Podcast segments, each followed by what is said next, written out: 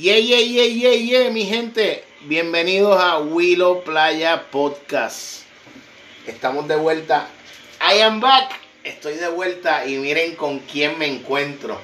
Nada más y nada menos que con el cimarrón, con el jefe de Santurce, con la voz de Puerta de Tierra, con el escritor de escritores, con el quecheo le canta al oído, con el hijo más amado de, del sonero, ¿verdad? Eh, con 7-9, mi hermano, muchas gracias. Bienvenido a Willow Playa.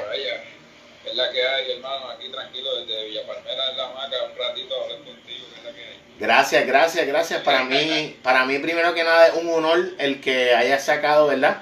Del tiempo para, para sentarte aquí a hablar con nosotros. Hay muchas cosas importantes de las cuales tenemos que hablar, no tan solo de ti, ¿verdad? Sino de lo que está pasando en nuestro país. Eh, has sido muy vocal en tu opinión. Has llevado a, a tus seguidores, ¿verdad? Que, a que conozcan tu punto de vista Mucha gente habló mierda cuando salió en Facebook de que picaste la tarjeta y quizás hubo que dar unas explicaciones, pero mira, tú sabes qué, en mi opinión a eso, yo personalmente, ¿verdad? Lo que creo es que hoy en día, con esto de las redes sociales, todo el mundo tiene una opinión, todo el mundo tiene algo que decir, todo el mundo es influencer, todo el mundo es... Y mira, llega el momento en que uno dice, ¿sabes qué? Si lo que tú me estás diciendo a mí ni me quita, ni me aporta, ni va de la mano con la gente que me escucha y que me respete, mira, ¿sabes qué? Olvídese de eso, hermano. Usted tuvo los pantalones bien puestos de ir a donde Luis González TV y explicar eso. En esa entrevista Luis también muestra el respeto hacia el cimarrón por, por tu trayectoria, porque no empezaste ayer, porque, porque llevas joseando mucho rato y cuando uno ve una persona como tú, que tiene lo que es una familia hermosa, que Dios te la bendiga hoy, mañana y siempre. Amén, gracias. Cuando tiene a unos padres que te apoyan, que hasta se prestan para salir contigo en un video porque eres su orgullo. Cuando quizás la cantidad de premios que te debiesen haber llegado a tus arcas pudiesen ser muchísimos, pero ¿qué? Eso no nos vale de nada. ¿Por qué? Porque como mismo tú mencionabas ahorita, lo que puede ser un premio quizás es una servilleta para otro ¿verdad? Y podemos usarla para secarnos el sudor, igual lo podemos hacer con un billete, pero... Siete, cuéntanos cómo tú empezaste, cómo te llegó el amor a la música, cómo encontraste la música. Háblanos, te escuchamos.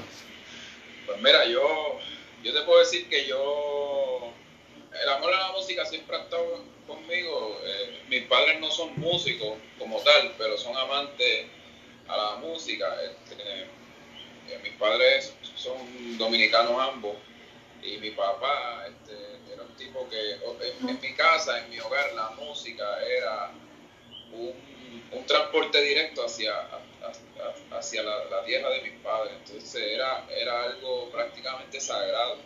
En mi casa siempre había un tocadisco y cuando mi papá se iba a una esquina a poner música y que ponía sus discos de Fernando Villalona, de Sergio Vargas, era, él se estaba transportando hacia, hacia, su tierra. exacto, entonces el que ha vivido, ¿verdad? El que ha sido, ha tenido la experiencia de ser inmigrante, los mismos puertorriqueños están fuera de Puerto Rico. Claro. Sabes que cuando, que cuando uno escucha música, esa nostalgia, eso es, eso es sagrado. Entonces, pues yo crecí, ¿verdad? En un hogar donde la música era muy importante. Cuando yo era muy chamaquito, eh, yo tenía unos primos, ¿verdad? Mayor que yo, que, se mudaron a, Nueva York y venían otra vez acá a Santurce, a Villa Palmera. Y ellos fueron los que por primera vez, ¿verdad? Yo vi esto, eh, lo que es el hip hop, el rap. Entonces, eh, nada, yo, qué sé yo, 8 8 o 9 años, veía a mis primos este, con el famoso Bumba y el boombox gigante, entonces poniendo música. Trepado aquí en el, en el hombro. Exacto, rápidamente pues eso, esa fue la música que me identifiqué desde niño. Eh, ya cuando me era más grandecito, que empecé como que ya, que mi abuela me acuerdo que me regaló unos, Walkman cuando salieron los Walkman, pues yo heredé un cassette que me regaló un primo que tenía, este, Public Enemy por un lado, y por, y por otro lado tenía eh, Sin Calle, Coma, el famoso cassette de Vico que se había claro. en la calle. Eh, ese fue, eh, crucial porque eso cambió mi vida. Eso, ese fue uno de los primeros que se filtró, como quien dice, que se vendió pirateado, ¿verdad? Exacto, el primer cassette que se regó en la calle, este, que era prácticamente prohibido. Entonces yo lo escuchaba en, los audífonos y cuando yo escuchaba Public Enemy, el escuché y toda esa gente, yo no entendía nada porque era en inglés. Cuando escuché a Vicosi por primera vez en español, pues, hermano, igual que todo, igual que muchísimos de nosotros, cuando escuchamos, cuando escuchamos a Vico, cuando escuchamos rap en español y éramos raperos, eso fue como un boom, yo quiero hacer esto, eso, eso es lo que yo hago. Desde ahí nace mi amor por la, ¿sabes? Yo te puedo decir que fue mi primer encuentro el rap desde mi niñez. Eh, después, como en tercer grado, yo imité a Vico en un talent show en la escuela, hice el filósofo. Este, ¿Con bastón y sombrero? Con bastón y sombrero, ese flowcito de gabancito. No, no, no, porque acuérdate que el, flow de bastón y sombrero fue después. Ok. la, la, la, segunda época de Vico. Acuérdate, acuérdate que, que yo soy más nene. Eh, en verdad yo creo que me puse una cadena de esas de un papel, papel de aluminio, porque era el show de la, cadenota, eh, la rayita. Frontial, frontial. Exacto, esa es la época, de, estoy hablando de 89, 90, okay. 91, por ahí. Entonces, eh, el, el, de ahí eso fue como que yo voy a ser rapero. Y, y nada, nos mudamos para Carolina. Eh, yo de chamaquito llegué a Carolina en Country Club vivía bien cerca de lo que era el Canal 18, donde hacían viernes de rap. Ok. Entonces, la calle donde yo vivía era una calle sin salida, que tenía un redondel. Al final del redondel, los muchachos, había muchos teenagers ahí, ponían una U de patineta. Uf, en mi casa había una. Eh, pues entonces yo no sé correr patineta ni nada de eso, pero yo, como era el nuevo en esa calle, yo empecé a caminar para allá.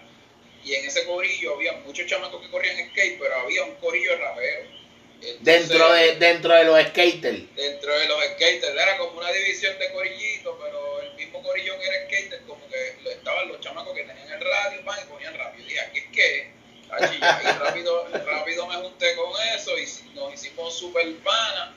Ellos eran mayor que yo, había unos gemelos y otro panita mío que, que nos llevó a casa de un chamaco que era DJ. Y ese chamaco que era DJ tenía una colección increíble, pero increíble de hip hop. Entonces, esos panas cogían los discos, los grababan en cassette y, y, se los pasaba. Entonces, yo me encontré con uno de ellos que era bien fiebre, Dondu, Dondu, te quiero mucho, donde quiera que tú te hacen años que no sé de Este, Dondu, Dondu me dijo, papi, vente para mi cuarto. Yo estoy hablando, yo tenía algunos 11 o 12 años. Este, tú sabes, los nenes jugaban ese y yo llegué a casa y mi mamá dijo, mira, ¿dónde tú sacaste eso? Mira que el vecino me lo prestó y tuvo que venir la mamá del, del vecino a decirle... A confirmar que, sí, que te había prestado. Mi hijo, mi hijo le prestó los cassettes para que le escuchara, entonces yo empecé a grabar los cassettes. Y desde ahí empezó mi fiebre, porque yo me junté con unos chamacos que ya eran como casi coleccionistas de rap. Era como que... No, visionarios, visionarios. Pues mira tú. Tenían, tenían los cassettes en orden alfabético, ellos iban a todos los paris, porque aquí se hacían muchos paris, muchos conciertos y traían raperos de afuera, que le llamaban los, los famosos rap attack. Y con ellos yo empecé a fugarme y ahí empezó el paris. Este, ¿Y eso, en los, los rap attack esos eran dónde? ¿Dónde lo hacían? Los rap attack casi siempre eran en el mes Pavilion de Guaynabo, en el Juan Ramón Lubriel de Bayamón. Eh, sí, que era, era, era algo como las batallas de gallos de Red Bull ahora mismo. Mano, era mejor porque no era, había, habían, siempre traían grupos que eran buenos y traían más de un grupo. A veces en una noche traían tres grupos de afuera y había gente de aquí local que abría y se juntaba todo, porque antes no había esa división de que si tú eres reggaetonero, trapero, rapero, sino es y la música... Sí, son una familia. ajá, se escuchaban reggae, se escuchaba rap y ponían reggae para bailar, también ponían eh, eh, el grupo eh, breakdancing para los que breakeaban y ponían rap duro y era como que el mismo party, estaban todos los corillos que les gustaba, ponían house music, entonces, tú sabes, el, que breakeaba también bailaba house. Sí, que, que, ese era el que andaba con el cartón detrás de la mochila para tirarlo al piso y dar un par de vueltas. Exacto, entonces toda la comunidad que le gustaba el hip en Puerto Rico era una comunidad este, bien unida. Bien unida porque se conocía, el corillo, el corillo de Loíza llegaba, llegaba el corillo Carolina, llegaban los de Guaynabo, los de Bayamón, entonces había su riña y qué sé yo, pero era, era, era, era una fiebre, vamos, era una fiebre, pero dentro de esa fiebre había, había una buena música, música de calidad, entonces estaba todo el tiempo saliendo música nueva, todo el tiempo. Y, para la calle, porque eso no, para la calle, porque e, eso no tocaba la radio, eso era para la calle.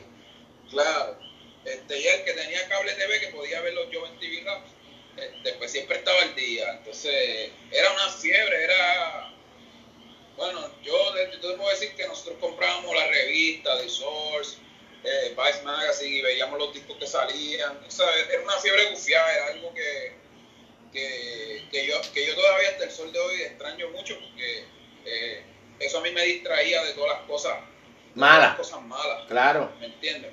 Entonces, ese era mi escape. Eh, hasta que un pana, yo me pasaba como que improvisando. ¿En la escuela o algo? sí, yo me pasaba improvisando en la escuela y qué sé yo. Este, Las libretas, tú escribías por encima en vez de atender la clase. No, no, no, no escribía acá, este, hasta que un pana fue el que me dijo, mira, tengo un pana que tiene un estudio y te voy a llevar para que, para que cante, para que grabe. Y ahí yo dije, pero diablo, pero si voy para el estudio yo tengo que escribir. Entonces... Tengo que estar ready. Exacto, entonces el panita mío mi socio, era títere de la calle, le gustaba la jodedera, y me decía, ah, que tú vas a escribir, porque yo, ah, y hice una canción que se llama Estrés Mental, y lo puse a él a hacerme el intro. Esa canción, yo sé que hay una grabación que mi hermana quizás la tiene, porque ella me dijo, yo tengo un cassette, pero yo nunca la encontré, en verdad, porque fue la primera, eso fue como para el 96, 95, 95 para 96. Y y lo puse a él a hacerme el intro en tres ventanas, que estoy encojonado por la vida, y ahí yo escribí mi primera canción, Zumba. Queremos darle las gracias a la gente de Ripa, queremos darle las gracias a Local Wave, Boceteo, Hongo Gru, los muchachos, ¿verdad? Que siempre están ahí, los boys importantes de que son locales, ¿verdad? Son marcas locales y es a lo que nos enfocamos, a darle la mano a esos hermanos que en estos tiempos pandémicos, ¿verdad? Cuánto yo quisiera que tú estuvieras aquí sentado conmigo o yo estar ahí al lado de la maca hablando contigo, ¿verdad? Pero pues, por respeto tanto a ti, a tu familia y para cuidarnos, pues tenemos la opción, gracias a, al creador, ¿verdad? De, de poder comunicarnos de esta forma, poder vernos, tener esta conexión, que tú puedas hablarle a esos playeros y esas playeras que están ahí dándole play. Y más importante que eso, 79 es dejar grabado para las futuras generaciones lo que fue o lo que ha sido tu historia, ¿verdad? Eh, que Dios no lo quiera, ¿verdad? En el momento que ya tú y yo no estemos en este plano físico, ¿verdad? Tus nietos o tus bisnietos en algún momento puedan darle play y escuchar a, a, a abuelo o a bisabuelo, ¿verdad? de, cómo él empezó a, dar cátedra, porque no hay otra palabra, para lo que es el rap y cómo tú con tu mentalidad has tenido esa amistad, ese flow, esa manera de llevarlo a tus hijos. Cuéntame, porque sé que tu hijo le mete a las congas, ¿verdad? Es percusionista, sí. Es ¿cómo, si, si alguien quisiese buscar o saber un poquito más de él o alguien que es...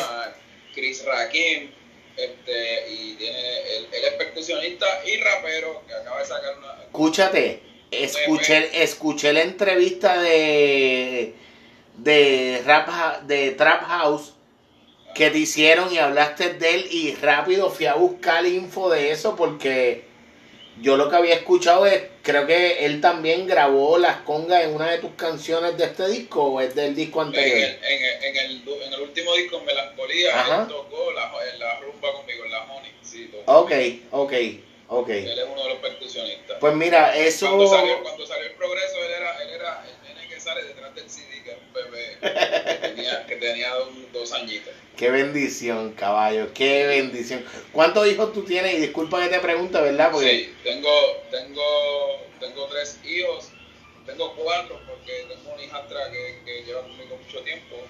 Son dos nenas y son tres niñas y un varón. Una nena de, que cumple 18, el chamaco que cumple ahora sus 20, este, 12 y tres añitos, o sea que estoy en todas las etapas. Sí, no, no, está, está en el arroz con huelle. y, tengo una sobrina que es como si fuese mi hija también, que tiene seis, que, es lo que yo soy locura con ella, ¿sabes? Yo siempre estoy entre Ya mismo, mira, ya mismo te puedes montar el equipo de softball. Puedo, ya tengo la banda, le dije a los muchachos, ya tengo la banda. bien duro, bien duro. Mira, algo bien importante que, quería preguntarte es en el momento en que en que te nace o te llega la musa, ¿qué tú haces? Tú escribes, tú lo piensas, tú improvisas en tu mente y te grabas un audio, ¿qué? Pues hermano, yo soy un rapero raro mucha gente, todos los, que son íntimos míos, panas, dicen, este tipo está loco, porque yo no soy el... Eh, sí, porque lo que pasa es que el típico rapero necesita una pista para escribir, o sea, escucha el beat y escribe. Yo casi nunca hago eso, yo no escribo encima del beat. Yo de momento, yo tengo una combinación como de de, de, organizar algunas ideas en la cabeza. Okay. Y, de, y de momento, a veces estoy hasta guiando y me paro, tengo que pararme en el paseo y escribo unas ideas, las escribo y después vuelvo y me siento y, sigo escribiendo. Yo escribo como, como, no te puedo decir ni cómo es, yo a veces como que pienso unas cosas, me pompeo y escribo y, y le doy forma con la música después. Okay. Entonces, eh, me han acostumbrado casi siempre a hacer eso, como que escribo, eh, escribo los versos o los 16 como quiera, a veces, a veces escribo los versos al garete y después los divido en, lo que nosotros llamamos que son los 16 o las barras. Sí, que es, para ir para llevar el tiempo.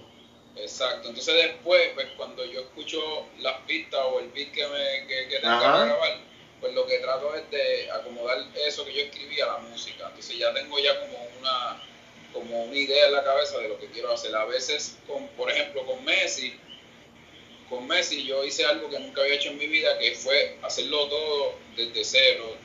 O sea, después que yo escribí el tema, yo le dije a Messi, yo quiero que, que la música sea así, quiero que suene así, quiero que tenga esto aquí, esto aquí. Y Messi prácticamente construyó la música según la letra.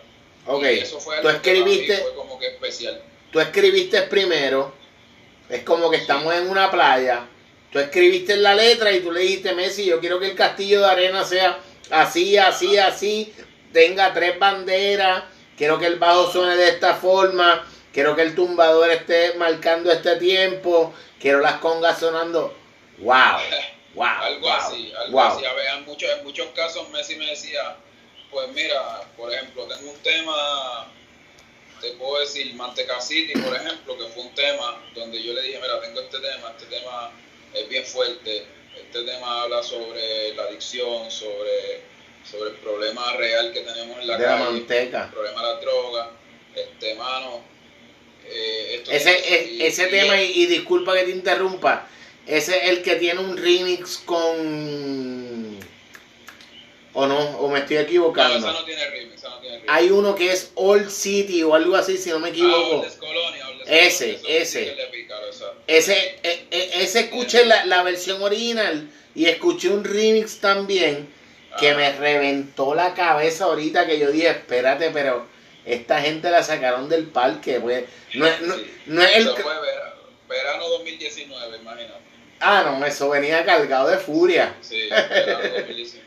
Por eso es la foto. Con Messi, con, Messi yo, con Messi yo hice algo que nunca había hecho, era eso, tú sabes. Entonces, Messi es, y, y, y disculpa que interrumpa, es el bajista, el de los dreads. Ese, correcto, ese es el bajista, era el productor de mi, de mi nuevo disco. Pues tú sabes que, que cuando publiqué por primera vez, yo, ¿verdad? De, mi respeto a, a él, pero desconocía, ¿verdad? Quizás lo había visto en una que otra foto por ahí con otros músicos. Y me escribe alguien y me dice, después de 7-9 tienes que entrevistar a Messi. Pero yo no entendía el nivel de lo que me estaban diciendo. mi- mi- este, Ah, y, y aclaro, ¿verdad? Mi ignorancia aquí delante tuyo de pana y, y delante Sí, de él. sí. Y cuando, claro, sí. cuando me pongo a expurgar lo que es melancolía, me doy cuenta del nivel de, de, de, de personalización que él tuvo y de, de, de, de protagonismo en tu disco. O sea, y Eh, hizo, él, hizo, él, él- él fue el director musical, él hizo los arreglos, él mezcló el álbum, él hizo... ¿quién gran- hizo el Él arte? hizo gran parte de, de todo. el- el- El- e- e- ese arte de la Virgen y las velas. ¿Quién lo eso, pues, eso, eso es una idea, un concepto mío de un homenaje a Ismael Rivera del disco Soy Feliz. Que todas las carátulas de mis álbumes son un tributos a discos clásicos de salsa y ese disco de melancolía, pues ya yo lo tenía pensado de que yo le iba a hacer un tributo a, a mi ídolo, ¿verdad? A Ismael. Y, y- y fue perfecto porque la carátula, la carátula va acorde a con lo que yo quería transmitir en el álbum. Qué bien. Y, y es un tributo a Ismael. Hay una, Messi, Messi, Messi ha sido el, el, el, el arquitecto de, de ese proceso conmigo musical. Hay una canción que, que escuché ahorita y es la de la que es con Ismael Miranda, Ah, un verano en Nueva York. Un verano en Nueva York, mi hermano. Qué honor para ti como Sí, rapero el que un un prócer, porque no hay otra palabra para, para, para mencionar a, a, a Ismael, ¿verdad? Miranda. Sí, la, una leyenda de la... Eh, y que tú, siendo quien eres, viniendo de donde vienes, Ismael te diga, ¿cómo fue eso? Ismael te dijo, vente, tú conectaste, a, habla claro. eso, eso, eso, eso estuvo bien cómico. Porque Cuéntame, cuéntame, cuéntame, que eso yo no lo sé. Yo no, conocía, yo no conocía a Ismael Miranda, él no me conocía a mí tampoco. Esto fue obra de, incluso Messi estaba envuelto en la producción de lo del banco. Eso fue una canción que salió en el especial del Banco Popular. Claro, Este, entonces, por alguna razón, cuando estaban haciendo el arreglo de un verano en Nueva York, este, lo hicieron eh, con rap. Y yo creo, la- lo que yo escuché, yo no sé si, porque no me consta, porque no he hablado de esto con él, a pesar de que es mi pana, que yo creo que el que originalmente iba a salir en la canción con Ismael Miranda era Tego Calderón, no era yo. Pero por alguna razón hubo un algo pasó que Tego no pudo colaborar claro. y, y, y los muchachos que estaban haciendo el arreglo de la pista le dijeron al director musical, diablo papi, llámate a 79. Entonces, este, pues Ahmed me llamó y me dijo, mira, pasa por el estudio que quiero enseñarte algo sin compromiso. ¿Quién te yo". llamó? ¿Quién te llamó? Eh, Ahmed, que Ahmed era el director musical de, de- de- del especial de Banco Ok. Popular Ok. que yo lo conozco, es amigo mío, este, pero yo nunca había participado en ninguno de esos especiales ni nada. Pero cuando hicieron la música, alguien le dijo, llámate 79, y él me dijo que pasara por el estudio. Yo estaba con los nenes, yo busqué a los nenes a la escuela, me acuerdo, y yo como que no quería ir, este, y me acuerdo que mi hijo me dijo, pero papi, papi, si Ahmed está haciendo el especial de Banco Popular, chico, ve, ve, ve.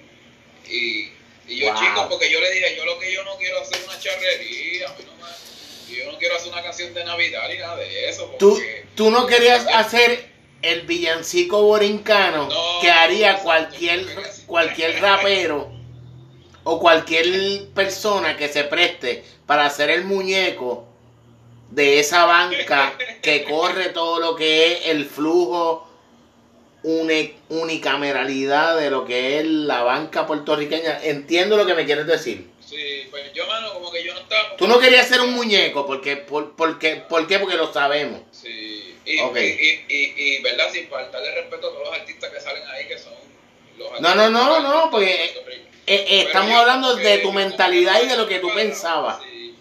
Pues, cuando llego al estudio, este, eh, Amel me dice, mira, yo hice un arreglo para un verano en Nueva York del Gran Combo, este, pero es como medio rapeado y escúchalo y se compromiso, qué sé yo. Entonces a todas estas están los nenes conmigo y él le pone el, beat. Y yo estoy medio como que bueno. Titubeando, titubeando. Ajá, pero cuando le puso play yo digo, wow, shit, sí, aquí yo puedo rapear. Y tú te sentiste, mira, tú te sentiste que ese es como cuando uno está en el agua y ves que llega la ola, le das dos brazos y te espérate, si yo me puedo trepar aquí y, y selfiearla completa. Entonces yo dije, pero espérate, ahora sí, ahora sí estamos hablando, sí, claro que yo puedo rapear ahí, ese es en mi casa, Y entonces me dice, pues, él me dice, pues, mira, es un verano en Nueva York, pero va a ser Ismael Miranda. Casi nada. No va, no, va a ser, no va a ser nadie del Gran Combo, va a ser Ismael Miranda. Y yo como que, wow. Y él me dice, pero chico, eso fue, me acuerdo yo, un miércoles.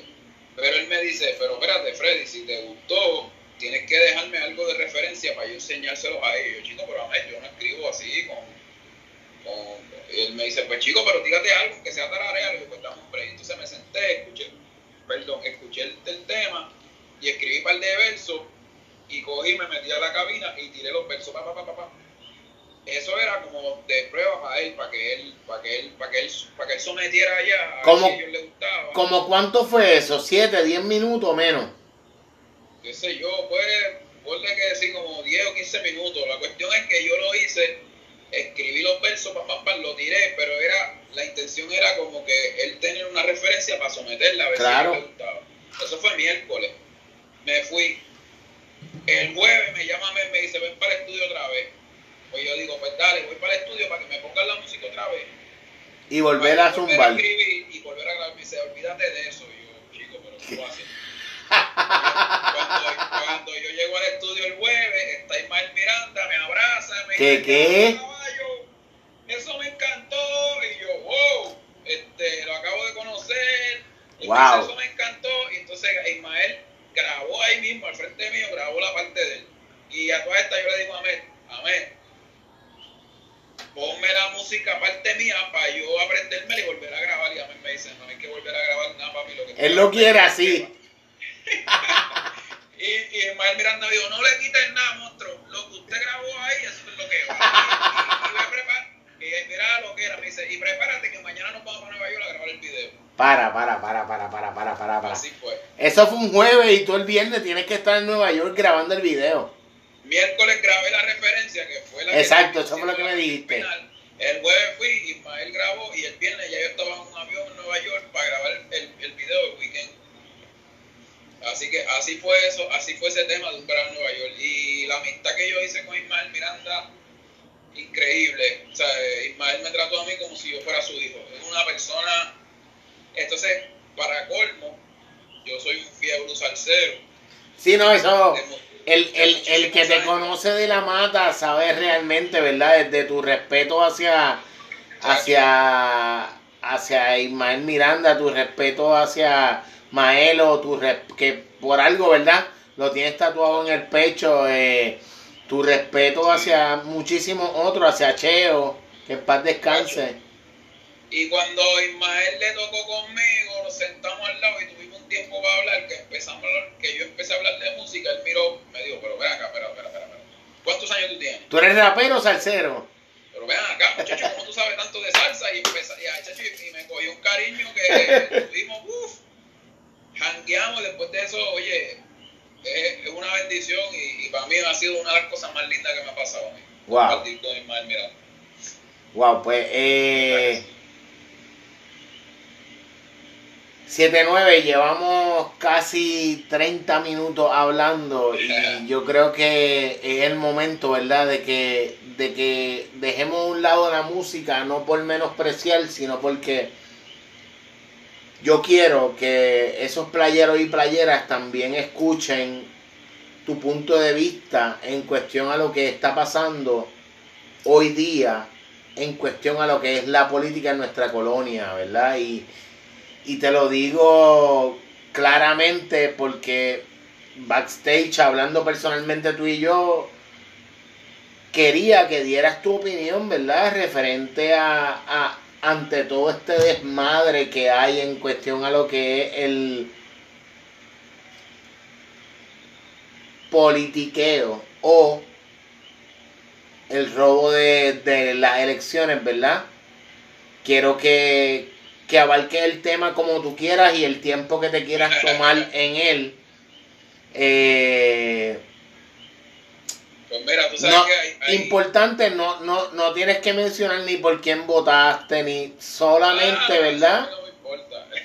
mira, yo te voy a decir, eh, hay artistas que, que no toman postura y se, lo, se respeta, ¿verdad? Pero hay artistas que tomamos postura. Cuando uno toma postura a nivel de filosofía, de, de vida O de creencia. uno crea, o creencia, pues, pues, pues uno escoge un camino un poquito más largo para llegar y, y mucha gente, pues obviamente vas a tener gente que no está de acuerdo con lo que Sí que te van a querer meter el Yo- pie como todo.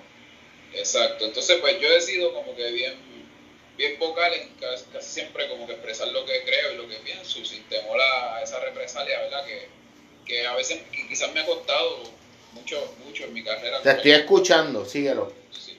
Este, pero, pues mano, yo, yo no sé si, si es bueno o si no. Es, es, es triste, porque realmente es triste que yo llevo, que yo llevo casi 20 años hablando de lo que está sucediendo en el país. Este, y que desde hace mucho tiempo la gente pues a veces nos daba hasta por loco y ahora tienen el monstruo de frente y se están dando cuenta que lo que nosotros estamos diciendo es, diciendo es cierto. Y la clave está en la, en la bendita educación que, no, que, no, que nosotros tenemos. Cuando tú estás educado para, para sentirte inferior, cuando tú estás educado para devaluar lo tuyo, devaluar tu cultura, devaluar tu, tus espacios, tu comunidad, cuando tú estás educado para eso, eh, realmente tú estás en, en una máquina de destrucción. Yo, desde chamaco, tuve un encuentro conmigo mismo. Yo no creía nada, tú sabes, yo iba normal, como todo el mundo, pero desde chamaco yo tuve un encuentro conmigo mismo y tuve un encuentro con mi historia, la historia de mi país, la historia de mis viejos, y realmente cuando tú te das cuenta, Siete, disculpa que te interrumpa. sí, Y es porque quiero hacer una mención bien importante y es porque se suponía que esta entrevista fuese ayer. Pero tú sabes que este momento que tú estás tocando y el día de hoy ajá, para mí era tan importante en el que tú fueses vocal referente a esto para educar a esas futuras generaciones, tanto a mi hija que tiene 10 años, que vive ahora mismo en Bradenton, Florida, entre Tampa y Sarasota, y que quizás ella o quizás eh, tu princesa, ¿verdad? Puedan conocer que nosotros, como mismo tú mencionas en la entrevista con, con, con Luis González, ¿verdad? Que a nosotros no nos descubrieron, a nosotros nos invadieron, a nosotros nos pusieron una cruz en la frente y nos decían esto es lo que es correcto porque venimos a violarle y a robarle el oro. Pero Mano, pues, ese, ese- ese- ese es el, el principio de la, la verdadera educación que nosotros tenemos que dar. Y no, no significa, no, mucha gente piensa, no, pero mira, no es, no es, no es llevándolo a un nivel de fantasioso, es decir, la pura verdad y la realidad. claro, Nosotros, nosotros un día como hoy, que es el, el- el bendito descubrimiento de Puerto Rico, ¿el, el qué? ¿El qué? el descubrimiento, lo Claro. que estamos celebrando es el, estamos celebrando el genocidio. El genocidio, exacto, la violación, el robo. Entonces, pues eso, eso hay que ponerlo claro desde, desde- desde el principio a nuestros jóvenes. Y si uno, si uno le explica la historia y la verdad a la gente, pues tú puedes estar seguro que, que todo sería muy diferente. Yo creo que desde ahí empieza el problema. Yo tuve mi encuentro, yo no le voy a decir a, yo no le voy a predicar a la gente, esto es así, no, yo le digo a la gente, mira, busque usted mismo, usted mismo, eduque, edúquese sobre su país, busque la historia de su país, si usted siente amor por su país, una persona te puede decir lo que sea, pero el amor que tú vas a sentir por tu comunidad, por tu país, por lo que es algo que yo no te lo puedo explicar, tú lo, tú lo, la experiencia es tuya. Es personal. Si, si tú de verdad tienes amor por tu país, tú vas a llegar y vas a buscar la historia y vas a ver lo que le han hecho a este país, lo que le siguen haciendo y lo que le pueden hacer, pero también puedes darte cuenta que nosotros tenemos el poder de cambiarlo, nosotros somos los que tenemos la responsabilidad de cuidarlo y que nosotros vivimos en una isla que es un paraíso. Por eso es que e, e, estas situaciones que hemos tenido históricas de estos imperios que han venido aquí, que quieren quedarse en Puerto Rico porque esto realmente es un paraíso. Y, y ahora mismo que está quebrado, que lo han hecho triza, que, que, se están robando todos los cabos de la cruz, como quieras, sigue siendo un país donde cualquier persona del planeta quisiera vivir eso es algo que, eso, eso, eso es fundamental. El amor que uno debe sentir por, este, por esta isla es fundamental. Y cuando tú encuentras la verdadera historia de Puerto Rico, sin el cuento de ese de fantasía de que Cristóbal Colón vino y cuando a sus playas llegó, exclamó lleno de inspiración y que los indios lo recibieron sumisos y que la invasión norteamericana fue una que no, que no hubo guerra, que no, que, que no ahogaron a indios en el río tenemos que decir la verdad y, aprender, de, aprender de esa verdad. No podemos cambiar esa historia, porque ya sucedió, pero podemos cambiar el curso. Y eso es lo que yo creo que hasta cierto punto está sucediendo ahora mismo políticamente. Quizás no como lo queremos, porque todavía tenemos una maquinaria bien fuerte que son esos partidos políticos que, no trabajan solo, que trabajan con fondos de, de toda esta gente que son los que invierten económicamente en el país, que tienen una fuerza económica, pero hemos visto un gran cambio, ¿verdad?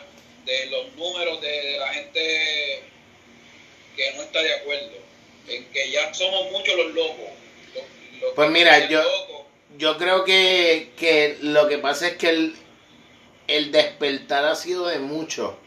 Desde, y mencionando algo, ¿verdad? Y no es por, por, por hacer una acción política donde yo haya votado, donde hayas votado tú, pero desde como Dalmau logró tener ese pushing de en tu comunidad ofender a tu vecino teniendo solo la fotografía de un good looking porque él lo que era era un good looking. Si hubiéramos tenido a, a Rubén Berrío eso no hubiera pasado siete tú sabes de eso Tú sabes lo que te estoy diciendo. si hubiésemos tenido, no, no, espérate, si hubiésemos tenido a Rubén Berrío como, como para la gobernación del Partido Independentista puertorriqueño, no hubiese pasado lo que pasó en estas elecciones y tú lo sabes.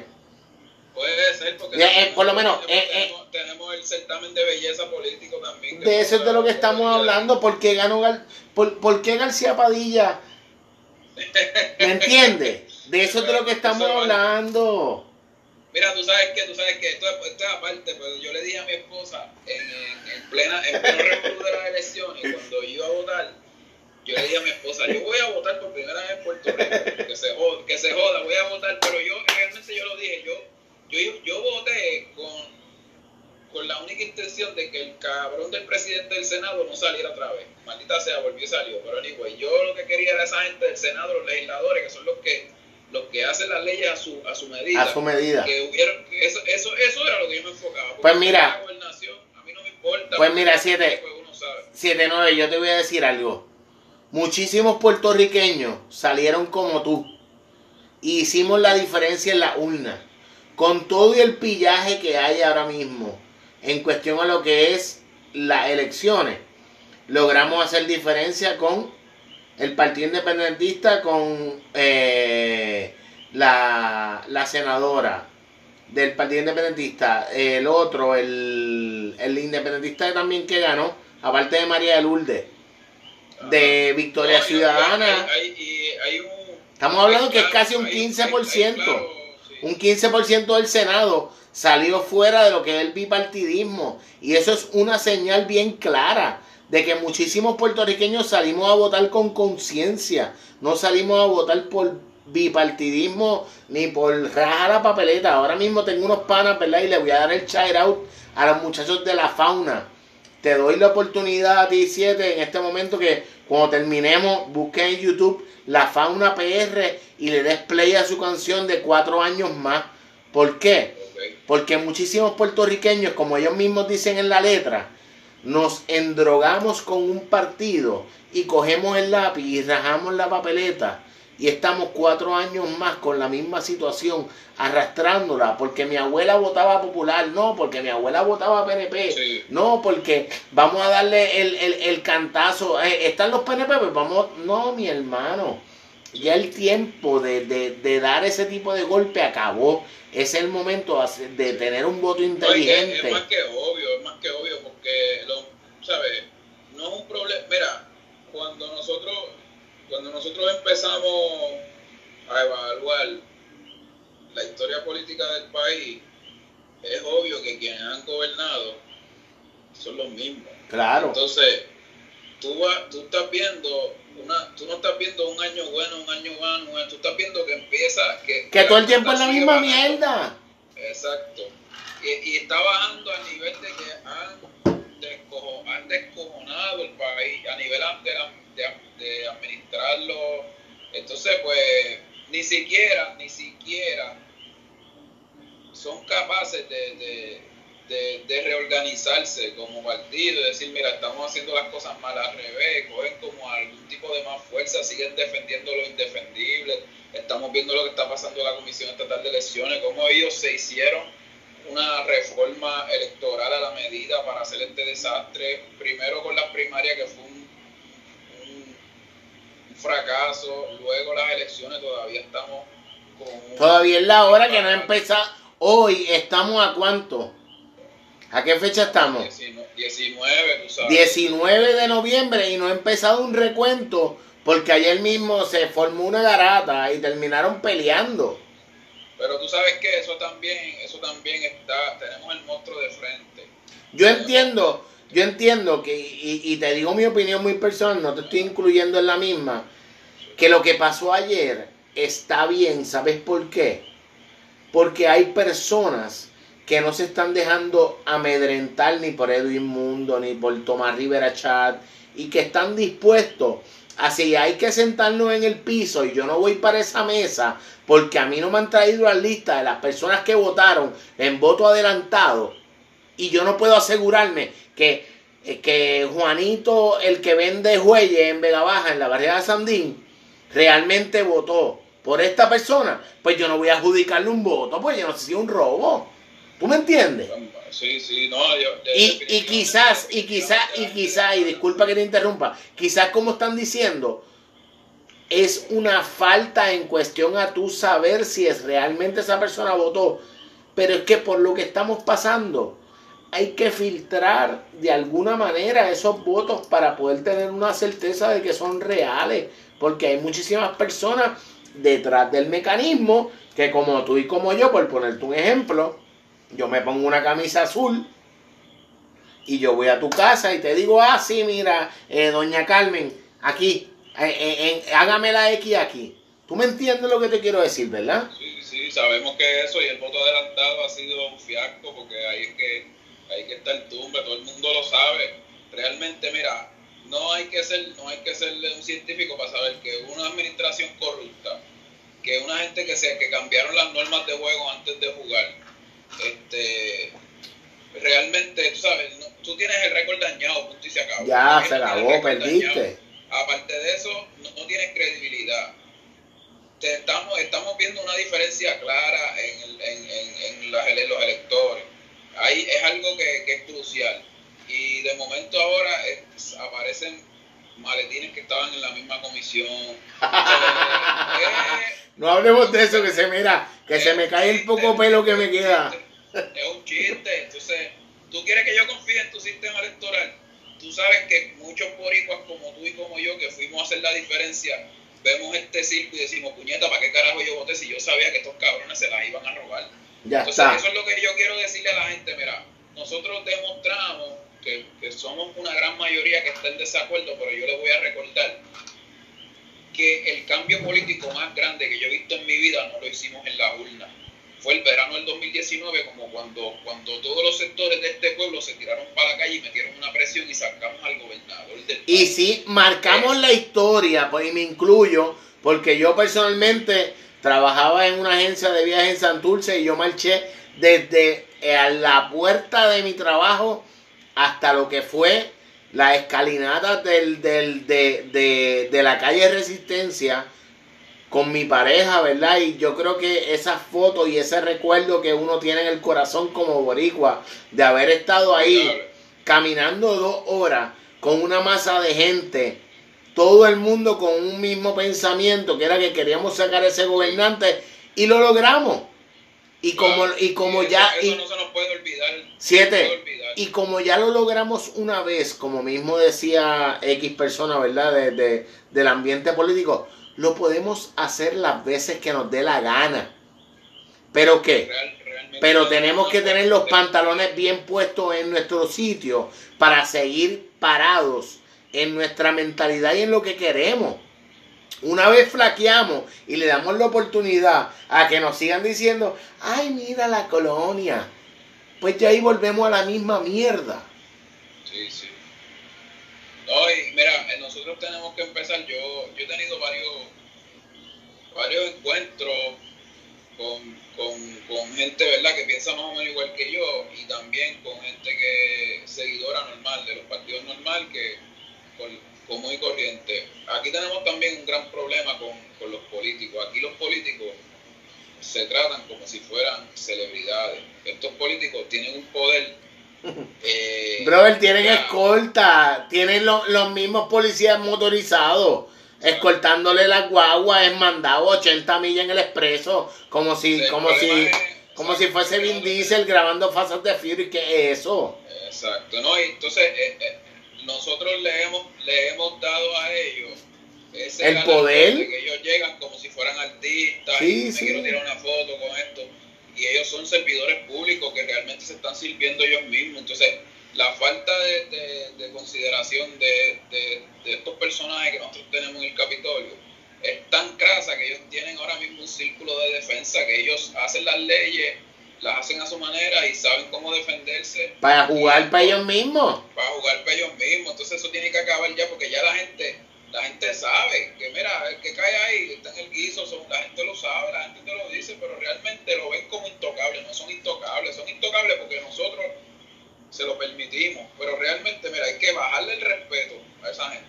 Punto y se acaba. Si son servidores públicos, que sean servidores. Mira, por ejemplo, yo no sirvo para ser político, porque yo sería un corrupto ¿Me entiendes?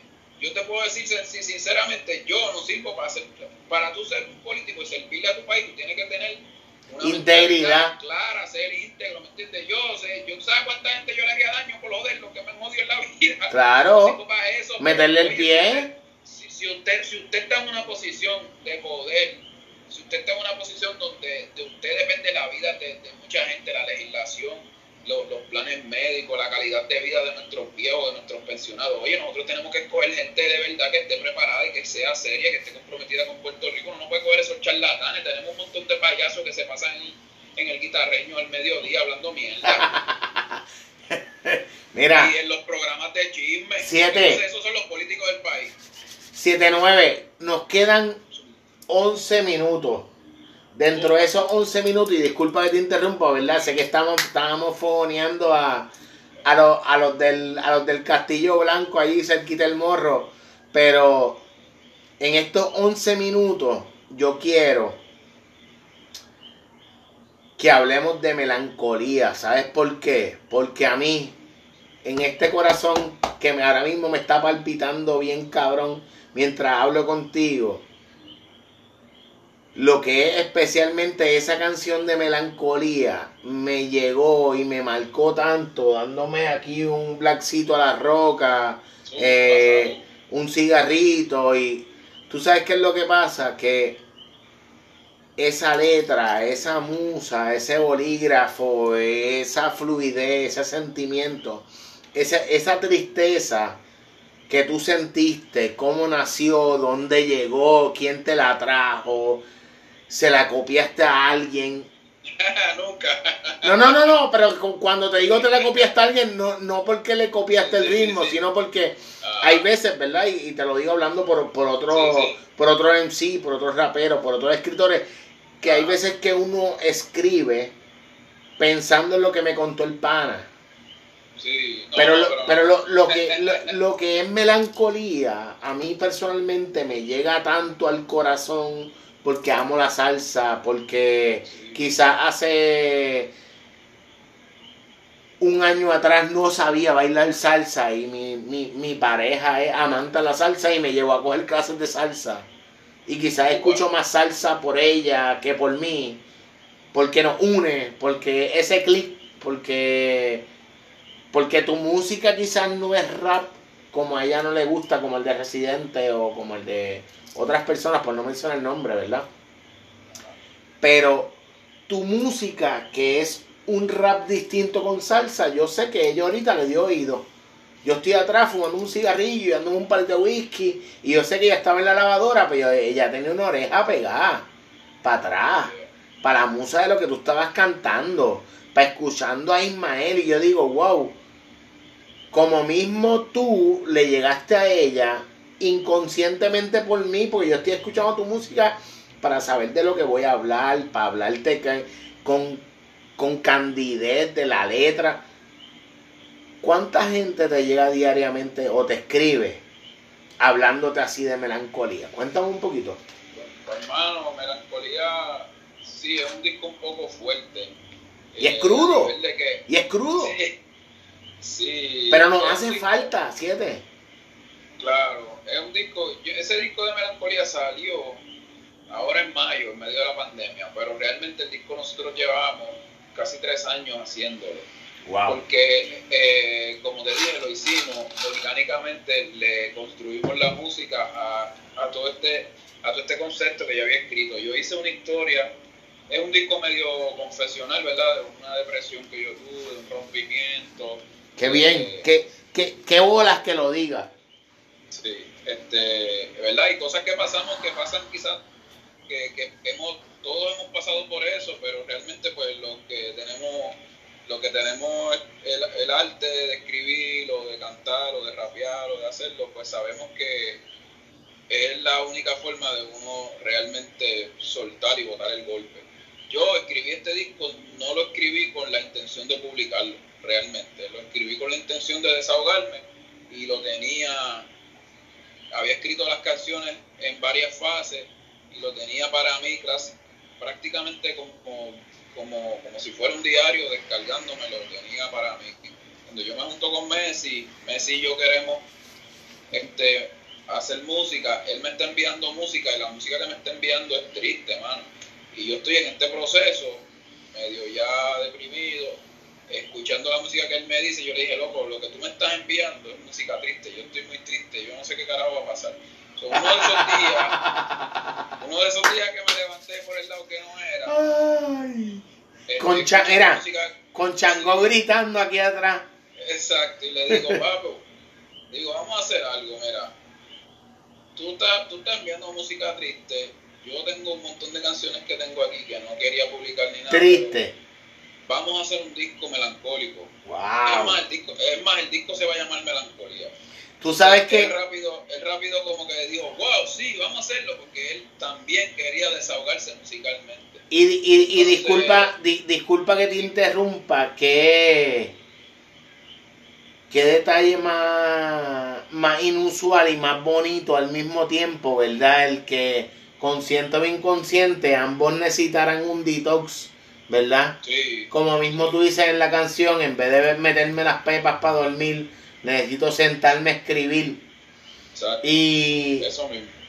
y yo creo que cuánta gente como tú y como yo, que quizás tú dices, espérate, si yo estoy sintiendo esto ahora mismo, cuánto descarga o cuánto descalabre yo puedo sacar de mi sistema de, lo que me llega a la mente, ya sea maldad, ya sea rabia, ya sea impotencia. Y puedo sacarlo con un bolígrafo y me limpio el alma.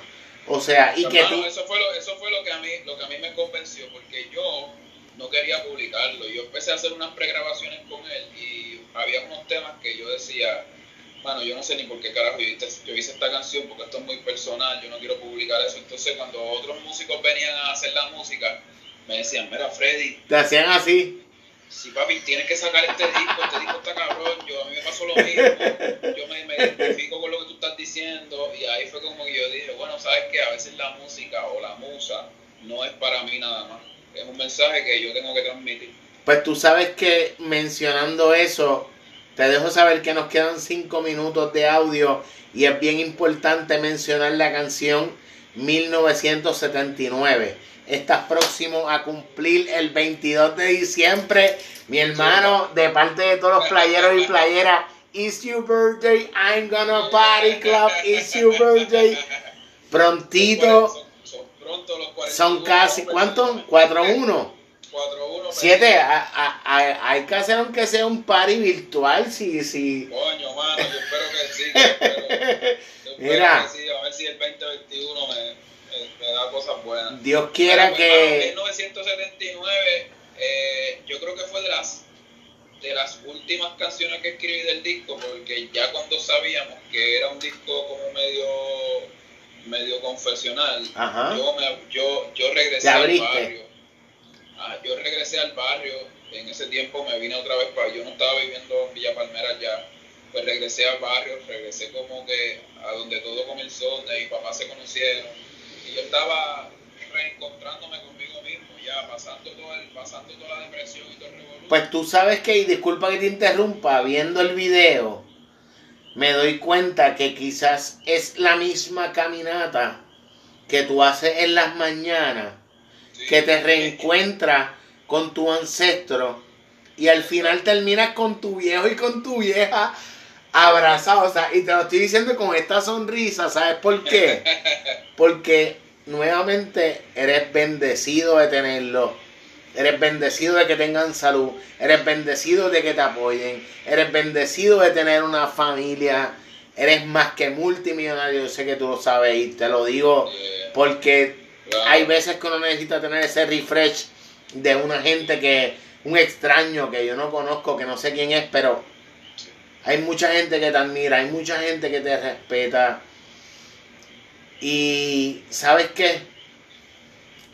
Melancolía es solo una muestra de todo lo que tú puedes hacer o todo lo que nos puedes llevar a sentir a nosotros como espectadores, como, como, como consumidores de tu música. Y te estoy hablando como pana, ¿verdad? No te estoy hablando como la persona que te está entrevistando.